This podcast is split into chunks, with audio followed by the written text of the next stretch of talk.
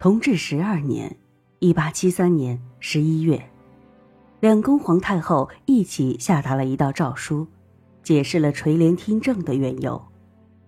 后来又说，皇帝已经成年，按规定应该让皇帝亲政，于是传令钦天监择选良辰吉日作为皇帝亲政的日子。钦天监回复：正月二十六是一个好日子。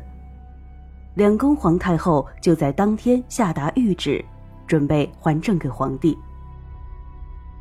谕旨最后还按照原先的惯例，嘉奖了北京内外的官员们尽职尽责的忠诚。西太后很讨厌同治皇帝，同治皇帝从小就因为不顺从母亲，没有得到西太后的喜欢，这也难怪，同治从小就喜欢慈安太后。可是慈安和西太后有隔阂，这一点，同治皇帝心里也清楚。十七岁时，同治皇帝亲政了，他的性情比较刚毅，和咸丰皇帝西太后很像。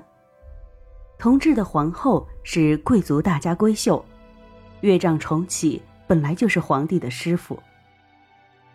皇帝小时候刚刚掌控大权。不通晓事态的险恶，皇后也如此。不过，皇帝和皇后很快就发现了这些情况，清楚反抗西太后是徒劳的事。假如要博得西太后的喜欢，唯一的办法就是依从她。但是最大的困难还在后边。皇帝不想告诉西太后国家大事，不让她阅览奏章。如此一来，双方的矛盾越来越大。